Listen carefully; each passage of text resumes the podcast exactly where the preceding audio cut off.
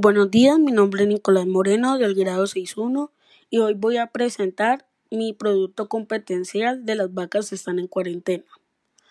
Las medidas para mantener el COVID-19 redujeron la contaminación del aire y las emisiones de gases de efecto invernadero se redujeron de forma significativa. El cierre global inspirado en el COVID-19 cerró fábricas y redujo los viajes, reduciendo las contaminaciones letales, incluidas los gases de efecto invernadero que están calentando el clima. En febrero y marzo del 2020 cayó casi una cuarta parte de las emisiones de gases, comparadas en el 2019. Se da esta disminución ya que está directamente vinculada a la reducción drástica de actividades industriales que estuvieron paradas o su producción redujo. Del mismo modo, la deceleración de la movilidad de las personas, en particular las vinculadas al tráfico aéreo global, condujo mecánicamente a una cuida de emisiones de CO2. En países como China, el país más contaminante del planeta, las medidas aplicadas en febrero del 2020 permitieron que las emisiones disminuyeran en un 25% debido a la baja sustancial en el consumo de combustible fósil. Esta cifra representa a su vez una reducción del 6% a nivel global.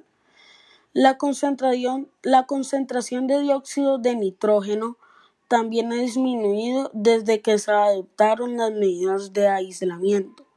La recuperación de ecosistemas, la reducción de gases de efecto invernadero y la disminución del tráfico legal de la fauna salvaje.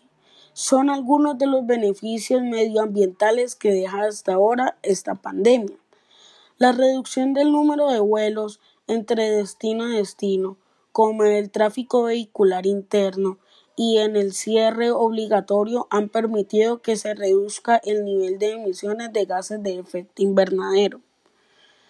Aunque el alivio será momentáneo y no resolverá de fondo la crisis climática existente, tal y como lo indicó el secretario de la ONU, lo bueno es que el COVID sí ha dejado buenas noticias al medio ambiente.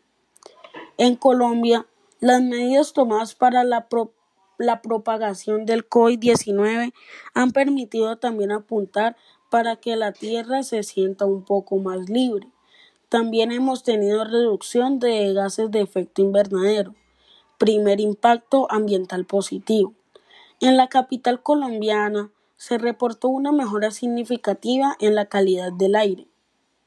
De acuerdo con la Secretaría Ambiental, la contaminación del aire en Bogotá empezó a mejorar a partir de marzo del 2020 con el aislamiento preventivo.